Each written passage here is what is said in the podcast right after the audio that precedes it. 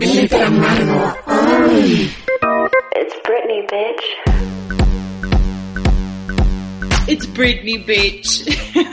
Britney. Bienvenidas, bienvenides, bienvenidos a Glitter Amargo. Alenka Feral, ¿cómo estás? Estamos aquí en una emisión, eh, pues, que nos llega mucho al corazón, pero también tiene elementos muy importantes a analizar para, pues para nosotros como consumidores de cultura, como consumidores de música, como consumidores de personas que pueden estar siendo explotadas gravemente. Así es, Frida.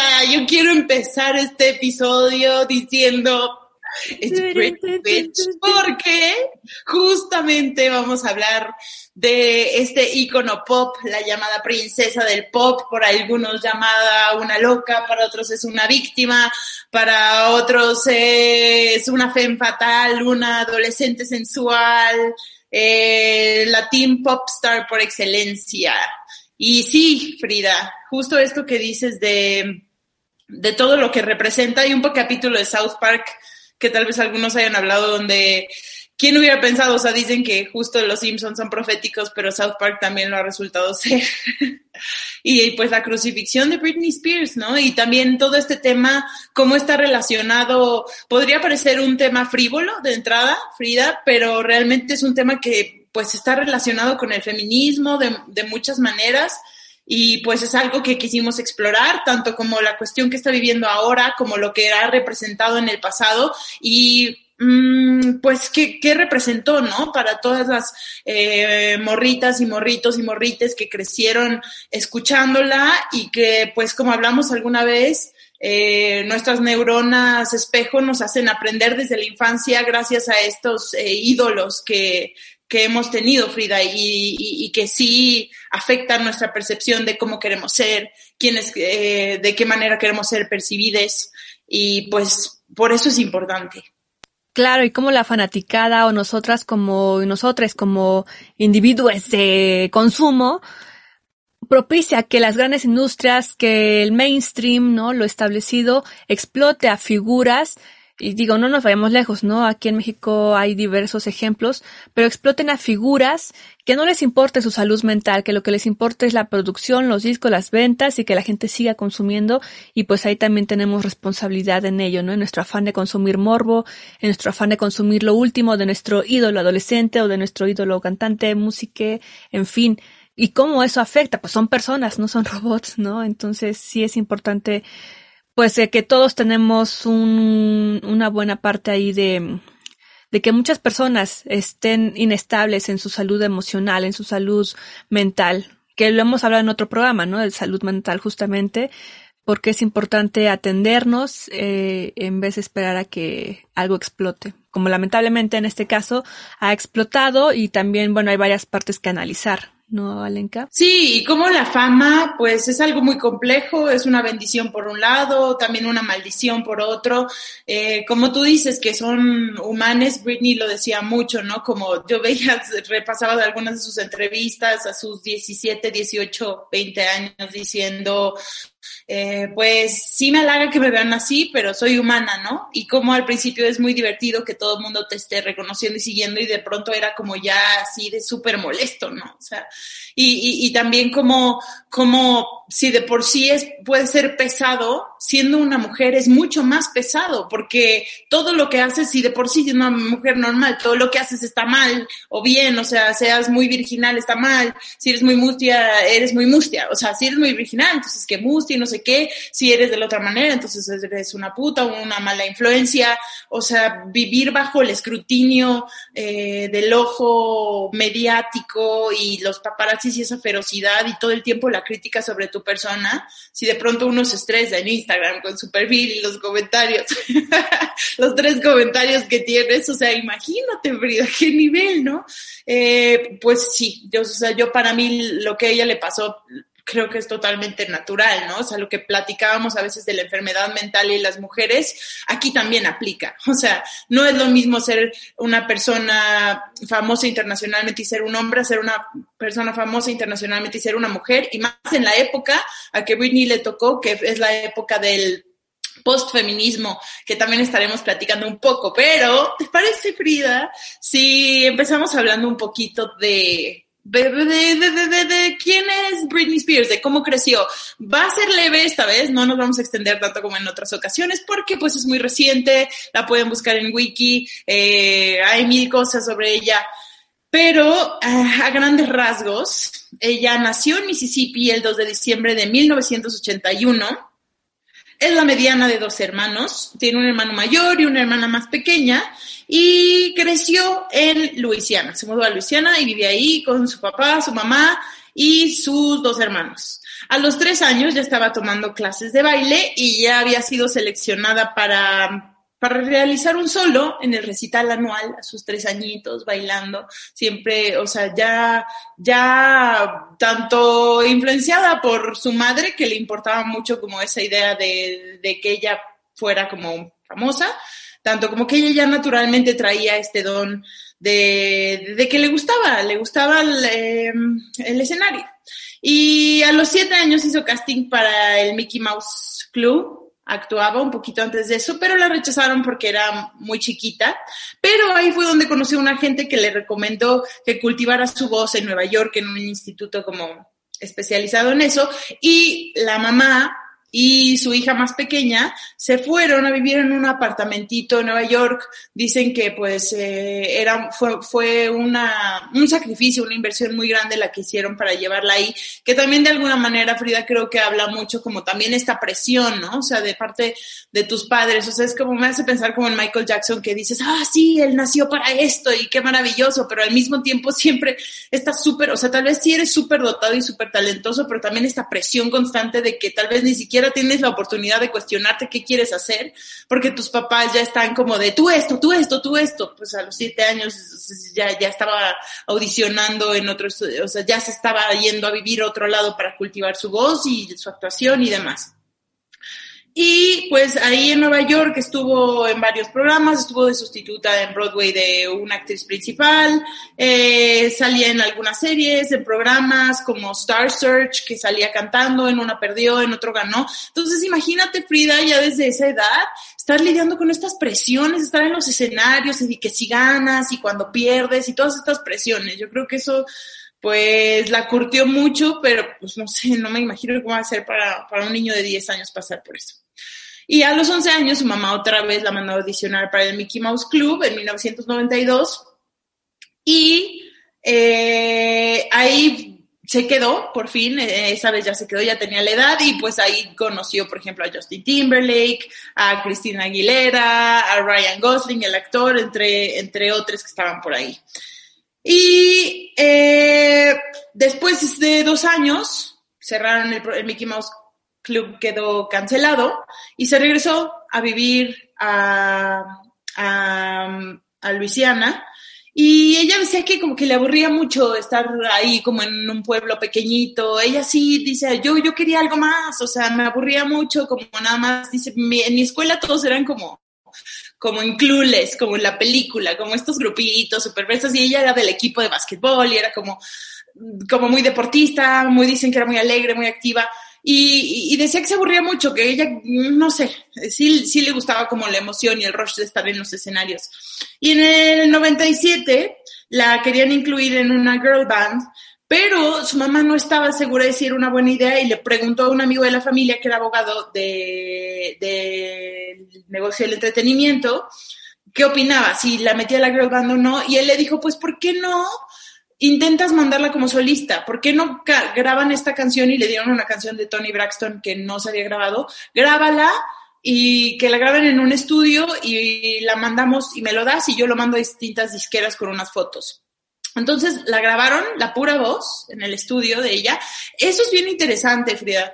Eh, ella tenía una voz bien profunda y bien grave, o sea, tenía una voz bastante fuerte desde muy pequeña, si ves los videos. Cantaba muy diferente a como cantó pero tenía una voz bastante más potente y con más garbo y fuerza. Y, bueno, mandaron el demo y en cuatro disqueras, viajó para ir a cuatro disqueras en un día para que la recibieran y vieran qué onda. Tres la rechazaron y de una les llamaron de, de vuelta y esa disquera fue Jive Records, que dijeron, sí, sí estamos interesados en, en Britney, sí estamos interesados en tal vez grabar algo con ella. Y tal cual uno de los ejecutivos de Jive dijo de Britney, este es un quote, dice, es muy raro escuchar a alguien de esa edad que puede entregar el contenido emocional y el atractivo comercial.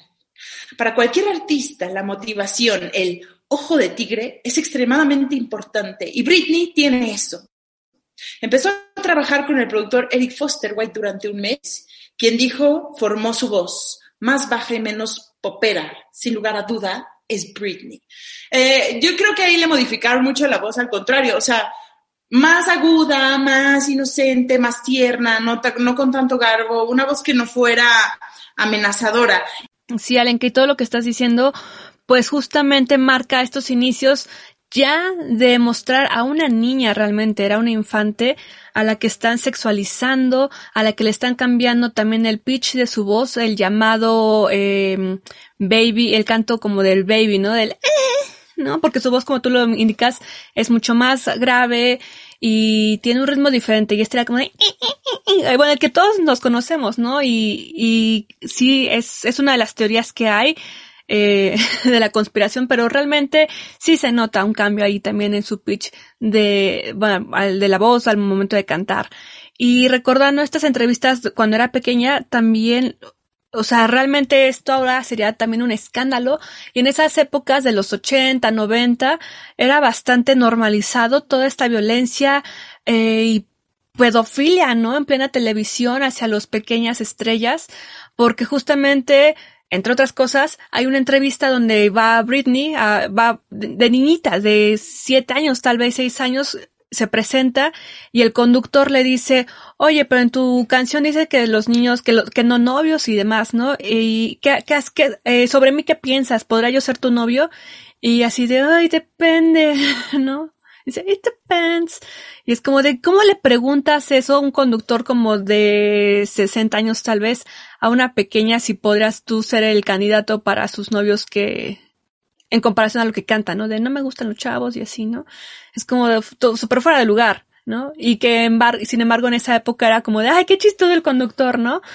También vemos otras eh, conductores de esas épocas en televisión donde a los niños o niñas invitados, niñas invitados al panel de, preguntas y respuestas, había un tipo, ¿no? Que les pedía un beso en la boca a las pequeñas de, ay, te prometo que si vas a ganar este concurso, si me das un besito en la boca y si me tocas aquí, el hombro, qué sé yo, ¿no? Y las niñas ahí en cámara, en vivo, bueno, no si en vivo, pero en cámara, súper incómodas, ¿no? Algunas sí le daban el beso, porque sabemos que de niña te obligan, y espero que eso ya no esté pasando ahora, que te obligan de, no, pues es que dale el beso al adulto, ¿no? Y dale el abrazo y así, es como de, pues, ¿por qué obligas a tus hijos a darle beso a la gente o que los anden toqueteando, ¿no? Eh, como muestra de afecto o de educación. En, y bueno, en esa época en la televisión era, era bastante común que a, a los pequeños, a los pequeños se les pidieran esos gestos de afecto, ¿no? Por parte de los conductores, de los presentadores, sobre todo, ¿eh? Sí, sobre todo hombres adultos. Sigue, siguió sucediendo lo que dije del hombre de la disquera que dice, ay, pues justo que mezclara todo, o sea, como que tuviera la voz, pero también el atractivo físico, que dices, o sea, es una morrita de 14, 15 años, o sea, ¿en serio? ¿No? O sea, y como totalmente normalizado. Y bueno, o sea, corte A, eh, tenía Britney 15 años, grabó, grabó su disco, sale en 1998 Upside Did It Again, justo, justo a la vuelta, a la vuelta del siglo, vuelta de milenio, Frida, o sea, a punto de ser los 2000 miles y, y, y, justo marca Upside Again la tendencia de esta música de manufactura brillosa de los noventas, ¿no? Que, que cuando salió también los críticos en su momento estaban preocupados de que era música, decían que era música sin alma, con beats sobremasticados de chicle, que, que comprometía la integridad de la música de verdad, de alguna manera, ¿no? Y, y pues todas las bandas de esa época, o sea, estaban los Backstreet Boys que ya han salido antes, estaba en Sync y y bueno, salió el fenómeno de, de Upside It Again, que justamente es un video donde sale Britney en una escuela católica eh, vestida con su trajecito de estudiante, enseñando el ombligo, ¿no? Con una minifalda y como con esta cosa muy dual, como de verse muy inocente, que ese era como el atractivo máximo, ¿no? Eso es lo que le voló la mente a todo el mundo. Verse tan inocente y al mismo tiempo con una sexualidad tan fuerte y desbordada. Sí, normalizando la pedofilia en un aspecto pues completamente capitalista patriarcal. Digo, eh, lo hemos hablado en los capítulos de BDSM, por ejemplo, eh, estas cuestiones de las fantasías, de, o sea, sabiendo que hay un consenso y que estás hablándolo con los, las personas implicadas, puedes generar un juego de rol. No significa por ello que estés desviado mental o qué sé yo, ¿no? Pero en esta cuestión así de normalizar estas cosas, eh, como si fuera eh, pues lo ideal, que genera? Genera prototipos, genera estereotipos del deber ser mujer. Y nos tocó a nosotras, Alenka. Britney es en nuestra época, en el sentido de que era tú, así como a otras generaciones les tocó Madonna, que era igual, la de la Virgin, por ejemplo, y era la misma cuestión, ¿no? De como una virgen, pero también ya súper experimentada. Entonces siempre, y que a la fecha creo que no hemos superado eso, o sea, cuántas mujeres actuales, actualmente de música de diversos géneros, siendo menores de edad y que ya tienen discos y demás, tienen esa explotación también en su imagen, eh, pues por terceras personas. Vemos mucho el reggaetón actual, que es lo que se les criticaba justamente en los videos. Creo yo que ahora al menos las mujeres están produciéndose a sí mismas, tomando las decisiones de cómo se quieren mostrar, pero no es el caso de todas las personas que vemos en, pues, eh, gozando de fama actual, ¿no? Muchas veces tuvieron que iniciar justamente con un proceso de, pues en no estar de acuerdo en cómo mostrarse su, ahora sí que la figura, ¿no? O su imagen. Espero yo que las que nos estén escuchando, si son músicas, este, demás, puedan tomar esas decisiones activamente en sus proyectos, no porque tercero les estén diciendo que enseñando más van a vender más.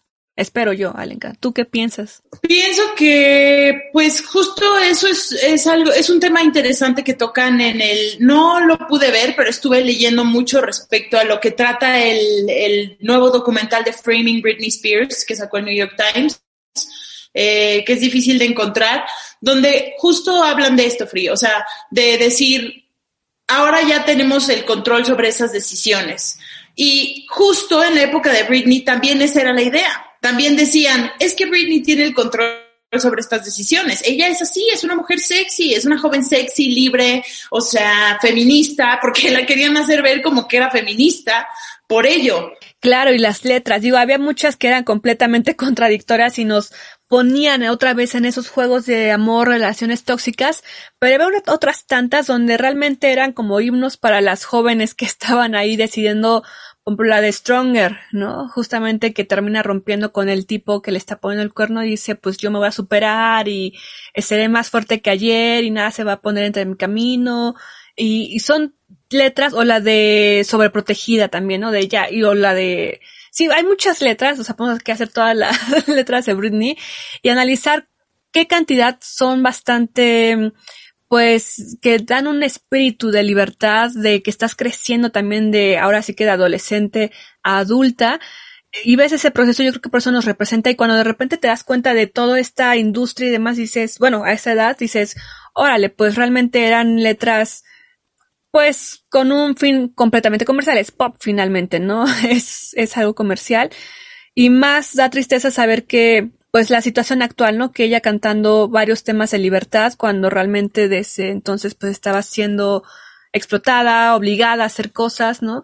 Que tal vez para ella, como cualquier adolescente, es un gran destello, ¿no? La fama y demás, pero ¿en qué momento se procura la salud mental de estas personas? Y como una obligación de los managers de las disqueras, cualquier persona actual, bueno, en varias empresas, en varias, por ejemplo, los deportistas, ¿no? De alto rendimiento, tienen en parte de sus equipos al entrenador, pero también al psicólogo, al terapeuta, al que les está siguiendo, ¿no? Para que no termine justamente en algún desequilibrio. Esto en la industria musical pocas veces pasa. ¿Cuántas veces a la fecha en este milenio simplemente hemos perdido artistas? Digo, la famosa generación del, del 20, de los 27 años, que se romantiza mucho, pero también responde a una grave explotación de estas personas en sus carreras que terminan en adicción, en drogas, que ya tenían un, un, un problema, pues, pero que lejos de querer ayudarlos, sus representantes, la gente cercana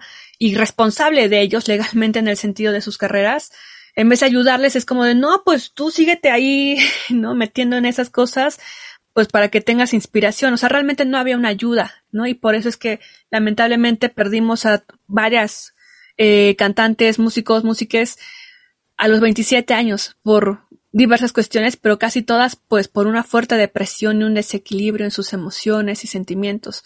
Alenka. Y, y en este milenio, ¿no? Tenemos a, se me, Vicious, Vinci, no me acuerdo ahorita uno que es un DJ de electrónica, que muy joven, muy joven y también él se vio muy deprimido, él decía no me gusta, aunque mi música es para eventos masivos y raves, a mí no me late ese ambiente, entonces anunció que ya no iba a hacer tantos, tantos presentaciones y la disquera fue de presión, presión, presión y seguirlo presionando para exponerse cuando él decía, pues es que creo que más bien me voy a retirar porque esto no es lo que me está gustando y pues terminó suicidándose también. Este, Amy Winehouse, ¿cuántas personas no hemos perdido por esa presión que tienen, que no se les ha dado tratamiento y sin embargo todo el mundo le exige más, más, más? Sí, Sí, y justo, pues Britney en ese momento, pues a los 16 años era como toda esta idea de que, o sea, se explotaba su sexualidad, era consumida en masa y luego la criticaban porque por un lado que sí era inauténtica y la auténtica chida era Cristina Aguilera que sí tenía talento y también porque era peligrosa, porque era una mala influencia sexual y sensual para sus hijos y para otros era esta mujer liberada y, y, mucho se hablaba como en el, dicen que parte del problema del documental es que muestra como si Britney hubiera estado en control de la situación, ¿no? Así como de, pues es que ella es un icono feminista en el sentido de que era una mujer que mostraba su sexualidad libre y si tú este, ves mal eso es porque eres un machista cuando en realidad quien a los 16 años, aunque diga, yo estoy haciendo esto por gusto, realmente lo está haciendo por gusto. O sea, eso es algo, esa es otra discusión muy importante para tener, por ejemplo, cuando, cuando hombres mayores o mujeres mayores tienen relaciones con personas mucho menores que ellos. O sea, una persona de 16 años y tú siendo su manager o, de la disquera o siendo su novia, una persona de 16 años no tiene realmente el control. Por ejemplo, un ejemplo este, que, que marcaban importante era esta, esta cuestión de su portada de Rolling Stone, que fue muy famosa porque sale ella en el cuarto de su infancia, tendría unos 17 años, eh, rodeada de sus peluches, ¿no? De la infancia agarrando un peluchito, pero pues en ropa interior y con, y, y, con su sudadera desabotonada. Y, y, al principio en el documental lo hacen ver así como de que ella tomaba las decisiones y era porque le gustaba ser sensual, pero luego ella en otras entrevistas sí llegó a decir así como de, ahora veo la portada de Rolling Stone y realmente no entiendo qué está pasando ahí. O sea, yo estaba en el cuarto de mi infancia y creía que se trataba como de retratos con mis cosas y demás. Y David LaChapelle, que es este fotógrafo muy famoso, se la pasaba diciéndome, a ver, de ese botón te otro botón, y de ese botón te otro acá, y pues yo lo hacía, ¿no? O sea, pero ahora que lo veo para atrás, ¿y cuántas de nosotros no hemos pasado como por eso, ¿no? O sea, como ciertas cosas que en el momento creías que tú las hacías porque, además a esa edad quieres como parecer muy libre y grande y además de que a las mujeres siempre nos se nos ha educado como que nuestro eh, máximo momento y nuestro esplendor es cuando eres este súper joven y cuando eres sensual y cuando eres atractiva y como todo lo hacemos para agradar a, a los hombres, ¿no? Porque así fuimos educadas y, y, realmente ella no tenía tanto el control de las cosas como lo hacen ver. Y de pronto sí hay también esta sobresexualización de que ella misma decía en algún momento en un video, como que le preguntaban, ¿qué opinas de esto que dicen de que si tu sexualidad y que eres una persona, una mujer muy sexual y muy sensual? Y dice, pues no sé, o sea, los Backstreet Boys salen con el micrófono, este, haciendo como que es su falo y como que restregándose contra el micrófono y en el piso restregándose con el piso y nadie les dice que son súper sexuales, pero yo salgo con una ombliguera y me dicen que, wow, wow, no mames, ¿no? O sea, dicen, la verdad no entiendo eso. Entonces, eh, de alguna manera ella solo estaba, pues, siguiendo el personaje que ella le habían marcado y tal vez sí, claro que era una gran showman, pero, pero también era e, era esta fantasía externa, ¿no? O sea, que era como proyectar tus fantasías sobre ella y entonces ella ya tener que llenar ese vacío. Entonces pasó algo que ella causó como el, el pánico Lolita, que era como de, es que ella nos corrompe, porque empezaba esta intensa obsesión por regular y proteger una idealizada niñez blanca, ¿no? Que es como la, la mujer blanca, heterosexual, delgada, que, que, estaban capitalizando la idea de Teen Queen, que podía encarnar los ideales de la niña ideal postfeminista de esa época, porque algo que es importante es que Baby One More Time debutó durante uno de los picos del postfeminismo. El postfeminismo es un derivado del, individualismo neoliberal de los ochentas que se arraigaba en la idea de que las metas del feminismo se habían realizado ya en los 70s y los 80s, ¿no? Que ya habíamos logrado todo. Por eso, como dice Angela McRobbie en su libro The Aftermath of Feminism, Gender Culture and Social Change, que salió en el 2008, dice, el feminismo se hace ver viejo y redundante, porque ahora ya las mujeres tienen acceso a libertad y a elección, ¿no? Eso es, esa es la idea del posfeminismo, así de ya lo logramos, ya somos libres, ya tenemos elección. Y en el posfeminismo, los logros individuales son celebrados como marcadores del girl power, ¿no? Mientras el fracaso es rara vez considerado como evidencia de la desventaja sistemática. O sea, este, si la arma, o sea, como esta cuestión de la, como si hubiera esta meritocracia de no, las mujeres ya son libres, si eres chingona alarmas y no, y se salió del, del, de la esfera pública el tema político de, de, la desventaja sistemática y social, ¿no? Y entonces ya librado de los orígenes políticos del feminismo, el empoderamiento de las mujeres puede ser súper femenino, puede ser juguetón, mientras oculta las barreras de privilegio alrededor de la raza, la clase y la sexualidad. Por ejemplo, cuando las Spice Girls salieron a decir Girl Power y decían Girl Power y todo era Girl Power, eso ya era una especie de empoderamiento totalmente despolitizado. O sea, fue una manera de, de el movimiento y, y, y de ocultar como como todos estos temas que todavía no estaban logrados y todos los, todavía las diferencias entre las mujeres y al mismo tiempo de decir, este, pero sé bonita, o sea, sé feminista, pero sé bonita, sé joven, sé blanca, sé delgada, sé buena, sé sensual, pero virgen. Sí, que yo creo que ahorita otra vez nos está pasando con esta nueva ola, con esta cuarta ola, diríamos ahora del purple washing, este lavado púrpura, donde realmente, digo, lo vimos aquí en México, no para, y en varios lados, pero aquí en México lo vimos que el 8 de marzo los tenis Panam sacaron una línea de tenis con sus grafitis de protesta y dices, ¿what? Y eso por poner un ejemplo, porque realmente cuántas marcas no hemos visto ya igual con su Girl Power y demás, eh, solamente por la venta, ¿no? Completamente in the text, completamente en masa, eh, poco importándoles la causa, sino más bien la venta, porque ahorita está de moda. Eh, digo entre comillas, ¿no? Pero eh, nos está pasando otra vez. Y eso no hay que poner los ojos bien de qué estoy consumiendo, por más que diga que es feminista o lo que sea, ¿no? Sí, entonces, eh, de alguna manera esto volvió a, a invisibilizar todo, ¿no? O sea, y causó de alguna manera un daño, porque entonces te hace sentir como, o sea, desvió la atención totalmente y causó algo de lo que hablábamos tú y yo, Frida, en uno de nuestros primeros capítulos, que me gustaría decirles que pueden ver en YouTube, porque los primeros capítulos, los que ya no se alcanzan a ver en, en, en las demás plataformas, los pueden encontrar en YouTube.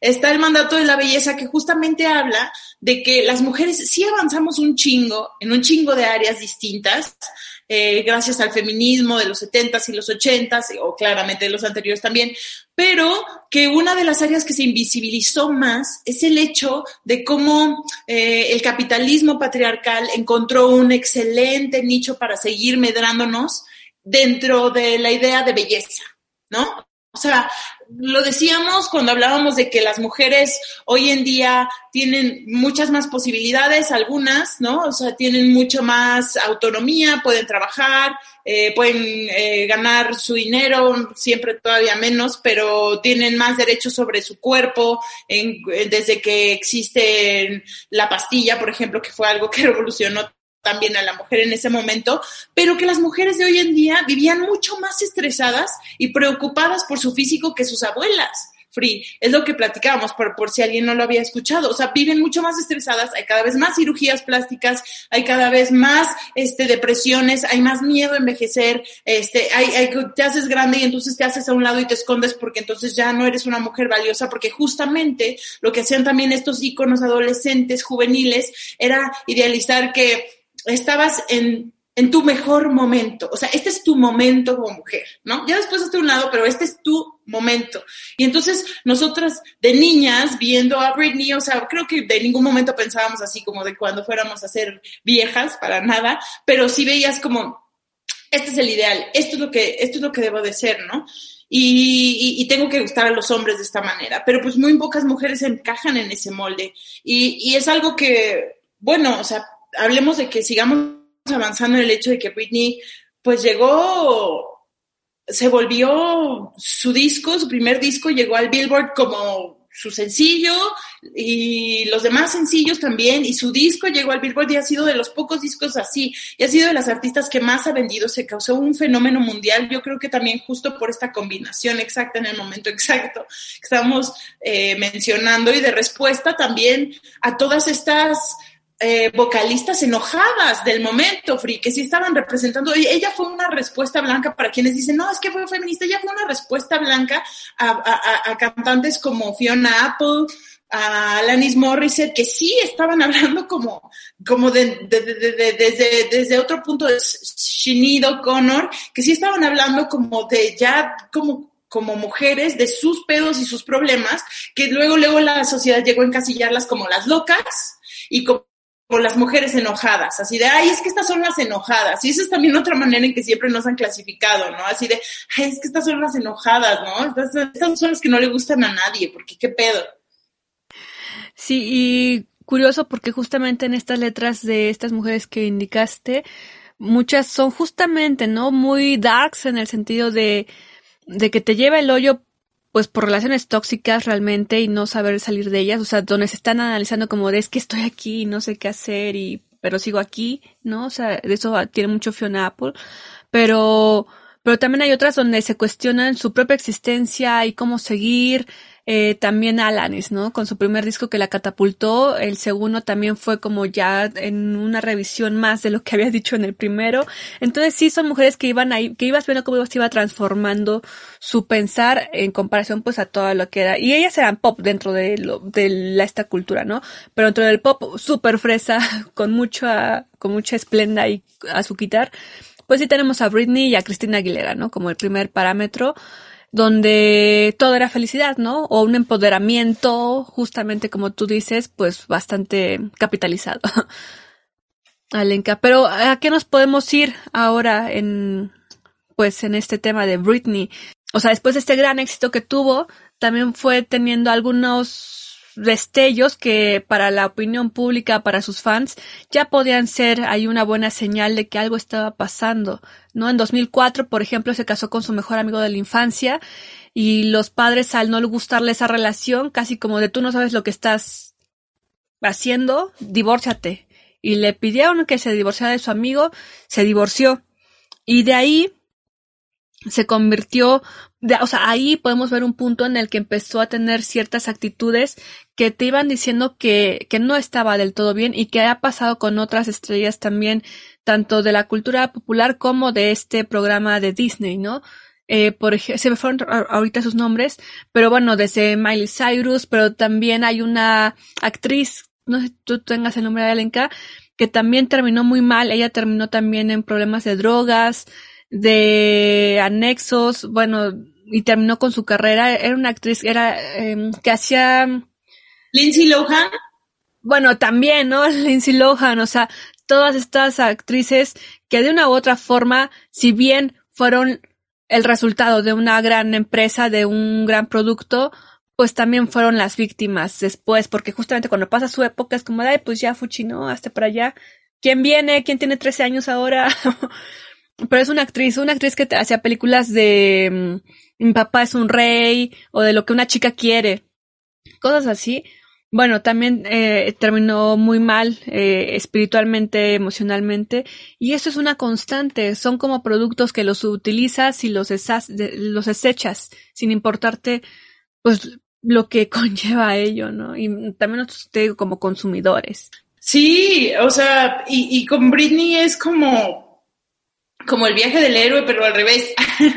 o sea, de, la heroína, perdón, pero al revés, porque porque justamente, o sea, ¿cómo es que, que, que, como, eh, como consumidores de, de, que nos encanta, como esta parte del morbo que nos encanta de consumir, por ejemplo, que se muestra que, que existe mucho, ¿no? Por eso, por eso Keeping Up with the Kardashians es, es, tan famoso, por eso E es una gran cadena de televisión, por eso todo el mundo quiere saber los chismes de la familia real. O sea, es una parte del morbo humano que tenemos como muy marcada de una manera muy perversa, que nos encanta levantar a alguien y luego nos fascina verlo caer, ¿no? O sea, eh, hablo en general como sociedad, no, no, a mí no me da, a mí no me dio gusto, pero, o sea, es como este morbo de y verla caer y destrozarse y decir, sí, a huevo es humana. Primero quieres que no sea y luego nada más quieres verla este, destruirse. Y, y decir, ay, le va peor a ella que a mí, ¿no? Ya es una loca. Sí, es terrible. Y por ejemplo, en esta línea del tiempo que vemos, eh, te digo, en 2004 a inicios, se casa con su mejor amigo, lo obligan a que se divorcie, su familia, su papá, su mamá ya estaban ahí sobres. En ese mismo año 2004, en septiembre, eh, es que se casa con uno de sus coreógrafos, de sus bailarines, se me fue este nombre, pero este tipo horrible, tú tienes el nombre, Kevin. Kevin Featherline. Ese mismo. Y bueno, aprovechando justamente esa boda, pues a conveniencia para él principalmente, eh, es que lanzan un documento, un reality show, ¿no? Donde mostraban cómo era su vida viviendo ellos dos juntos, nacen sus hijos, y, y todo esto fue para catapultar la, la, carrera de cantante de este tipo, ¿no? Cuando Britney de España pues dijo, esto es lo peor que he hecho en mi vida, o sea, borren mentes, ¿no? Y justamente, pues nacen sus hijos, su primer hijo el, el, el 14 de septiembre, en 2006 siguen, este, bueno, empiezan a aparecer estas revistas y videos de escándalos de Britney, qué mala madre es, porque mira cómo trae a sus hijos, o sea, puros juicios, ¿no? Y captándole en momentos, pues donde llevaba, por ejemplo, a su bebé en el, en el, con ella en el asiento del conductor, ¿no? Que luego se supo por qué, este, pero, digo, no es recomendable para nada, es, está penado, pero me acuerdo, creo que era porque lo estaban acosando los paparazzi, es algo así. El punto es de que toman las fotos en el momento en el que mejor les va a dar eh, eh, pues sí, ¿no? Beneficios económicos para explotar el chisme, la chisma. También en el 24 de noviembre de 2006 apareció esta gran foto y videos donde salen las tres amigas, ¿no? Lindsay Lohan, Britney y Paris Hilton en la peda, en la fiesta, como nosotras, cualquiera de nosotras. Pero como era mamá, y era Britney, era el super juicio de estas locas que están haciendo, las malas compañías, mira a nuestra princesa cómo se está degenerando y olvidando a sus hijos por ahí en su casa y dónde está como madre, o sea, todo ese juicio, pues muy cañón, ¿no? Que se le hace, pues a las mujeres siempre y que a la fecha nos pasa. Digo, yo no soy madre, pero he visto, he visto como públicamente compañeras, amigas que tienen trabajo en medios o que son figuras públicas, son madres, pero también son mujeres, son humanas, se divierten, tienen su agenda de trabajo y ahí la andan poniendo en Twitter. ¿Y tu mamá y tu, y tus hijos dónde están? ¿Y a qué hora tienes a tus hijos con tanta agenda que tienes laboral? Y es como, ¿qué te importa, no? O sea, ¿qué pedo? ¿Qué, qué onda con esos juicios? Y bueno, y más si eres una estrella como Britney, pues con todo empezaron a dar a pues esos chismes, eh, las portadas que decían Babies in Danger, ¿no? De miren cómo trata a los bebés esta mujer. En 2007 es cuando se divorció de este señor Kevin y empieza toda una serie también de pues justamente de esta crisis que sufrió Britney porque en 2000, eh, sí, el 15 de febrero entró a rehabilitación de, 2010, de 2007 después del divorcio. Luego el 16 de febrero de que entró pues 24 horas nada más a rehabilitación es que salió y salió esta imagen de que se está rapando la cabeza, ¿no? Eh, y bueno, de ahí ya vimos que fue por una serie de cuestiones que si tú ahorita las tienes no las podrás aclarar, pero bueno, no se debió a que estaba loca y esquizofrénica y qué sé yo, por ahí rapándose, ¿no?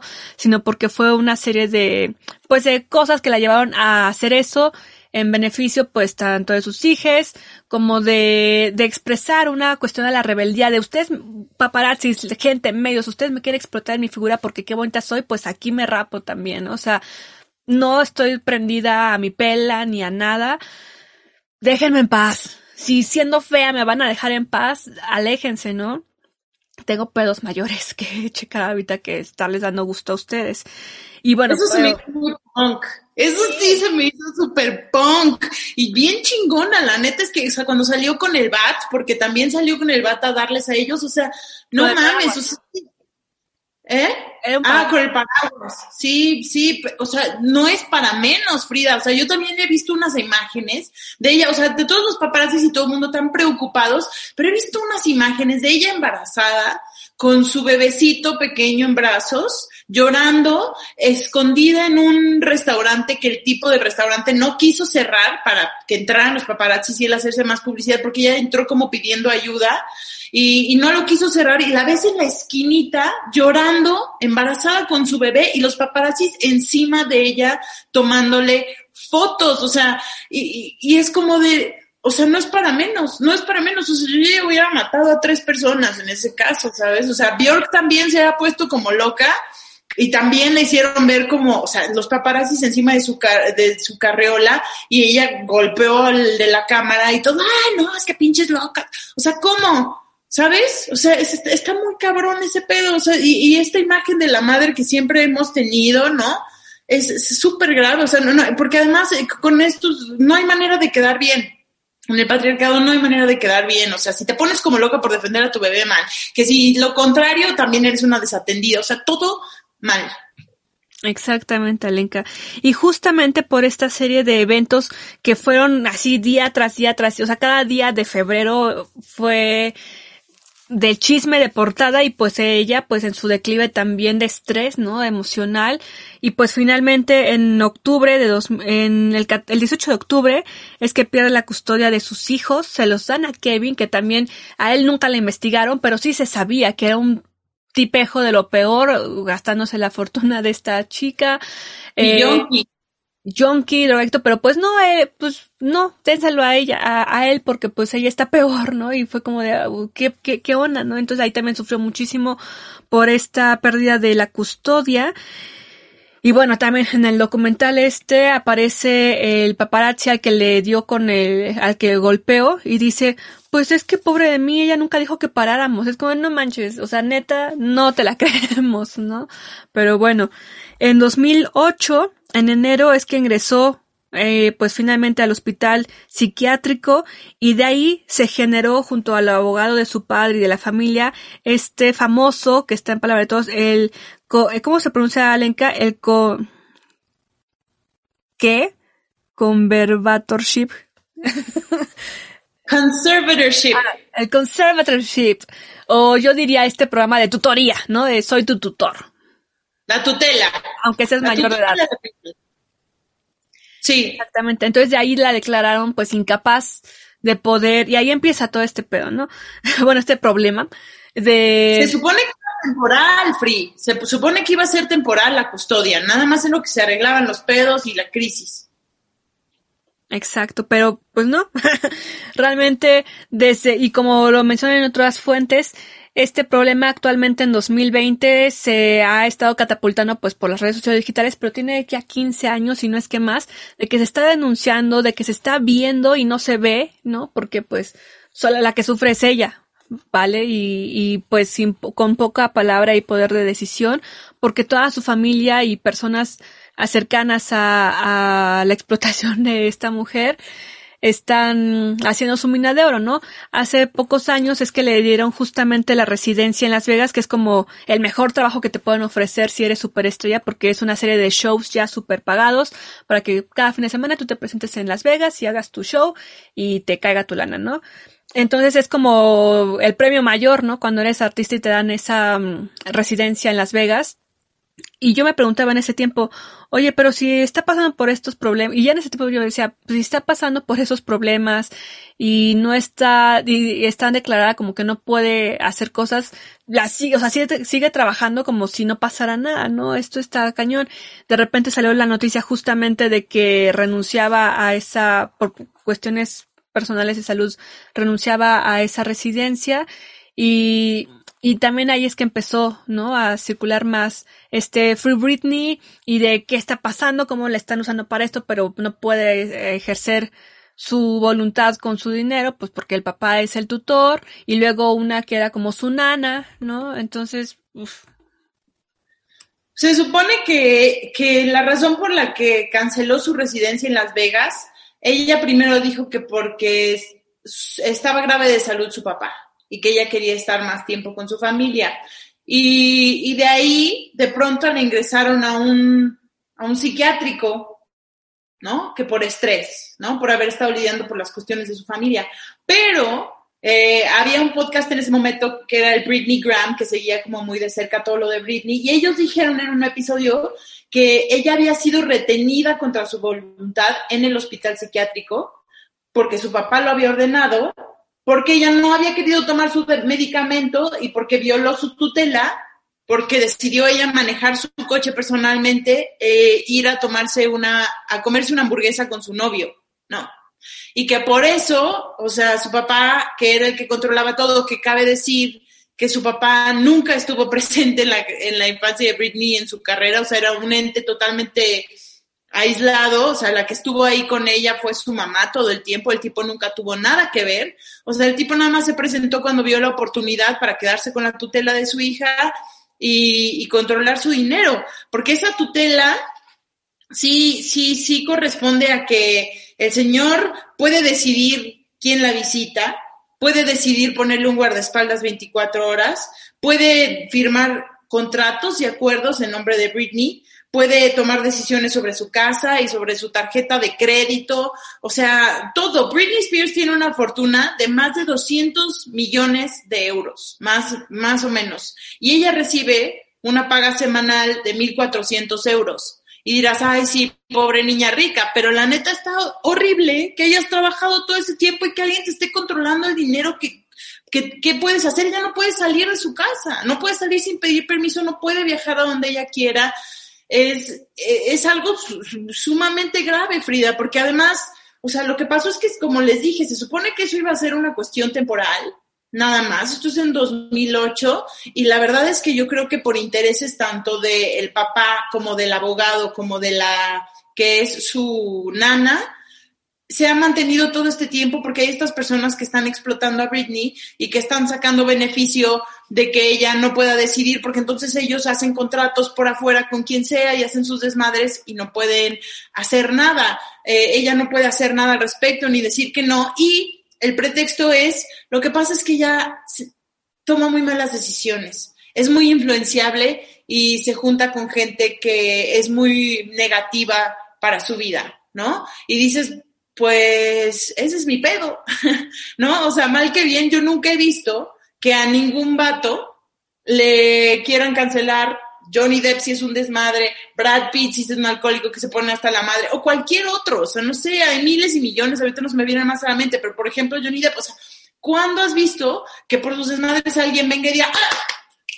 Ya, te, necesitas tutor, te vamos a quitar el derecho a tu fortuna y a lo que hagas y nosotros lo vamos a controlar por tu propio bien. Es como de que ese también es el tema que se habla mucho, ¿no? O sea, cómo está relacionado a que es una mujer que sientan que pueden tener este control sobre ella y que el mismo Estado y los jueces lo permitan y no haya esta revisión del caso.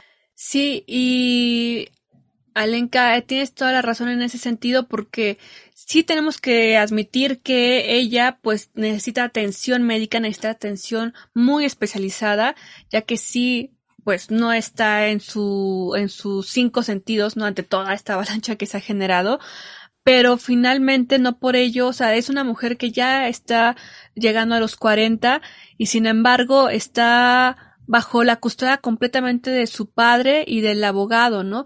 En este mes, bueno, el mes pasado, en marzo de 2020, iniciaron otra vez un nuevo juicio y se dictaminó que pues no, que ni modo, que tenía que seguir siendo el papá. Lo que ella pedía es que al menos se cambiara la tutoría a la nana, ¿no? Que más o menos le daba cierta voz y voto y que pudiera elegir a sus guaruras, porque justamente es que no podía decidir nada, ni siquiera quiero ir al jardín de mi casa sin que alguien te esté ahí echando el ojo. Y es realmente ridículo. Y justamente también explotó porque en sus redes sociodigitales, en Instagram particularmente, pues vemos fotos de ella, pues yo digo que como cualquiera de nosotras que nos vemos algún domingo o días en la mañana, pero en ella ya era una constante, ¿no? De que se ve cansada, se ve agotada, con la mirada medio perdida, con en sus videos, aunque como todas bailamos y lo que tú quieras, pero sí se ve una actitud en la cual dices, pues algo le está pasando, ¿no? Y de ahí es que la gente empezó a especular muchísimo y ella tampoco daba muchas respuestas, ¿no? De sí o no, pero finalmente sí ves el proceso de una mujer que pues al menos no está completamente pues gozando su presente. Yo podría decir, no lo sé. ¿Tú qué dices, Alenka? Pues, pues este, yo la veo como, o sea, no es para menos, o sea, al parecer ella ni siquiera, dicen que le controlan hasta eso, o sea, ella no puede postear algo sin que, sin que se lo apruebe esta mujer Montgomery, ¿no? O sea, si no está aprobado no lo puede postear, porque ella misma sí dijo, y esto me pareció muy triste escuchar, dijo que no, o sea, mandó a decir con su abogado que ella no iba a volver a trabajar hasta que su papá se retirara de su tutela. O sea, ella no, no quiere eso. Y para que ella no lo esté mencionando en sus redes sociales todo el tiempo, en Instagram, donde podría decirlo y nunca dice nada, es algo muy extraño, eso es algo sumamente sospechoso y es de ahí donde muchas personas creen que trata de mandar mensajes velados, ¿no? O sea, también había estas cosas como de que decían que ya es como en conspiración o no, así de, le ponían en sus comentarios sus fans, sí, sí, sí, si necesitas ayuda, ponte algo amarillo la próxima vez que subas un video. Y salía con un algo amarillo y todos, ¡ah! Y así, ella, pero pues ella ponía, estoy muy feliz, estoy muy así, pero pues la verdad es que no es para menos. Y curiosamente, Free, esto que dices de, pues sí necesita estar medicada, no sé, Free, o sea, tal vez sí, tal vez sí, tal vez yo tengo un pedo con los medicamentos, pero también del episodio hablamos de, de salud mental hace poco, también es esta cuestión de querer hacerla ver como que que, está loca y querer siempre medicar a las personas cuando no es para menos su situación. O sea, cuando no es para menos la, la, gravedad del hecho de que hayas generado todo esto y que seas una persona libre, además de toda la persecución que has tenido toda tu vida y el escrutinio público y que tus subidas y tus bajadas y todo el mundo opinando y, y además que quieran controlar tus finanzas, que no tengas, de, o sea, que te hayan quitado a tus hijos de esa manera, yo creo que es algo sumamente traumático y que no es no es para menos, pues. Sí, a lo que me refiero es que eh, no solamente de medicamentos uno sale de los problemas, ¿no? Es un acompañamiento psicológico como psiquiátrico físico, eh, de ambiente también. Entonces ella definitivamente de que tiene que estar en un tratamiento lo tiene que estar, pero no por ello significa que, y, y también lo acepta, ¿no? O sea, dice, o sea, sí acepto tener un tutor, pero que tenga ética, o sea, es lo que, lo que se, se pugna, ¿no? Que se tenga una ética para darle control, o sea, de decir, tú haz lo que tú quieras, yo más te echo el ojito, qué sé yo, ¿no? Pues para cumplir con las cosas legales, pero realmente, eh, o sea, no no como lo está haciendo el padre, que es completamente amoral, sin ética, sin nada, no solamente por beneficio de él y los que están ahí alrededor.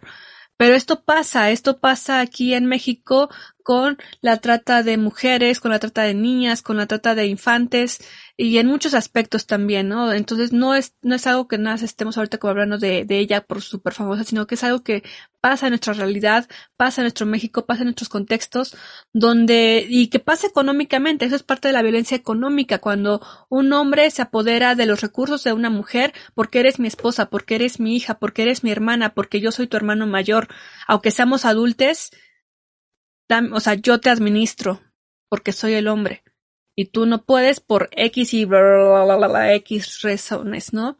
Entonces, esto pasa a nivel, pues, muy famoso con Britney, pero pasa en los hogares mexicanos, pasa en los hogares latinoamericanos y en diversos núcleos Alenka. Y, y sí, yo creo que lo que se pide es que si se diagnostica que ella está en esta situación de salud, pues que al menos se tenga una tutoría ética y que sea a favor, a favor del bienestar de esta mujer, no nada más porque, ah, porque es lo que decía, o sea, yo quiero elegir a mis médicos, yo quiero que esto sea más transparente, no el que me está comprando mi papá, porque obviamente pues va a haber ahí un contubernio, ¿no?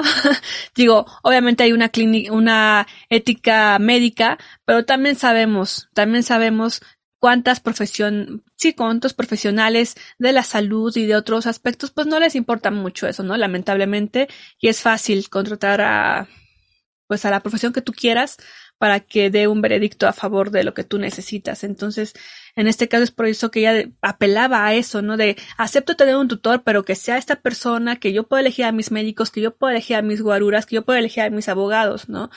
No, no los que me está imponiendo esta persona. Es como aquí en México, con el fiscal, que querían ponerlo, este, pues el cuate a modo, ¿no? Y es como, a ver, un fiscal no tiene que tomar partido ni ser el amigo de fulanito de tal, ni del presidente, ni de nada, ¿no? Tiene que ser alguien que tenga completa autonomía para poder evaluar, para poder ver, para poder ejecutar eh, ciertas acciones. En este caso es bastante similar, ¿no? No podemos poner ahí a, a que mejor me convenga para que evalúe a mi hija la que quiero explotar. es ridículo. Y que no se esté viendo, Alexa. o sea, que el juez haya fallado a favor del padre. Eso, eso está, eso es increíble, Frida. que cuando yo vi eso dije, o sea, pacto patriarcal, también, ¿no?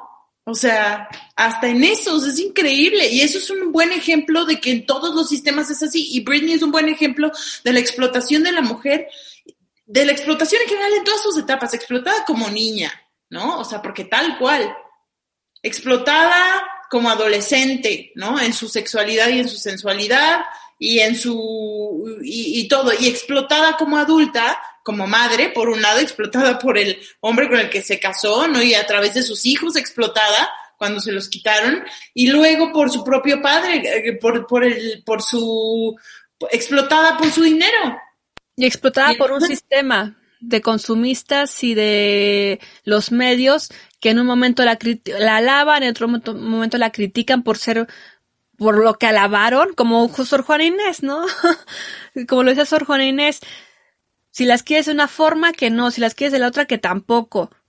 Entonces, tú lo dijiste, nunca vamos a darles gusto, y menos en una figura tan icónica como ella, siempre va a estar en ese ojo, como se dice, del huracán, pues para mal, ¿no? En un, en un sistema patriarcal, consumista, machista. Y fíjate, Frida, que otra vez, ahora, ahora estoy pensando, neta, Britney tiene una historia muy similar en esta cuestión a Juana de Castilla, a Juana la Loca. Les recomiendo que investiguen sobre la vida de ella y justo, ¿no? O sea, Juana estaba loca, ¿no? Y, y, fue, em, o sea, no estaba loca realmente, más bien, o sea, sí la trataron porque era una mujer que tenía un carácter que no era adecuado para la época, pero al mismo tiempo el amor romántico la atrapó en el sentido de que por complacer a las personas eh, que amaba se dejó manipular, que es algo que también dicen que pasaba mucho con Britney, ¿no? O sea, cayendo en estas relaciones tan tóxicas que también como no vas a ser alguien sumamente manipulable cuando desde los tres años te están diciendo tus papás qué hacer, ¿no? O sea, te están poniendo a bailar, te están poniendo a cantar, te están poniendo a hacer todo y diciéndote que tú vas a hacer esto desde los tres años, pues está cabrón que no seas un tanto manipulable. Y al final de cuentas, Juana termina siendo eh, encerrada y hasta explotada por su propio hijo, el rey Carlos, ¿no?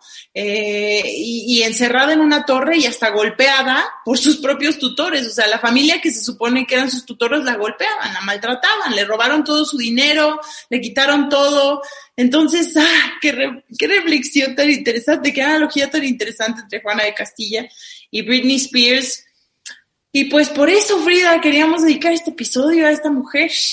Sí, porque no solamente queda en esa superficie, sino es un gran reflejo de la de la violencia económica, emocional y física que se ejerce hacia una mujer por parte de un sistema, de un sistema capitalista, misógino, patriarcal, machista, y que hace todo para que la mujer esté controlada en su casita encerrada y todo un sistema la pueda explotar. Entonces, reflexionemos sobre nuestros consumos, sobre nuestro propio actuar y también sobre este, estas, estos sistemas de violencia que se generan, se normalizan y que ahora están dando su pretexto de, ay, perdón, es que somos, también somos víctimas de patriarcado. Es como de, ok, pero eso no es justificación, ¿no? Es, es algo que tienes que trabajar y, y no, lo hiciste mal y hay que avanzar en ese sentido como Justin Timberlake y como eh, este Andrés Ruemer, en fin, tantas personas que se están ahí diciendo, ay, perdóneme, perdóneme, este, yo no sabía lo que hacía, este, pobrecito de mí, ¿no?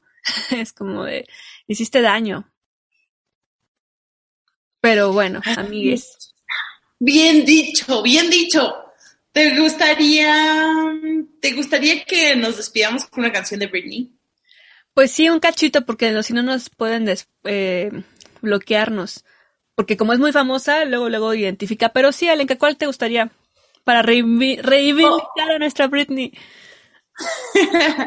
no sé, no sé, no sé, es que todas sus canciones son un poco, no sé. ¿Cuál te gustaría a ti? A la de Stronger. Va. Empieza medio electrosa. Pues esto fue Glitter Amargo. Alenka, muchísimas gracias. Qué emoción hacer este programa.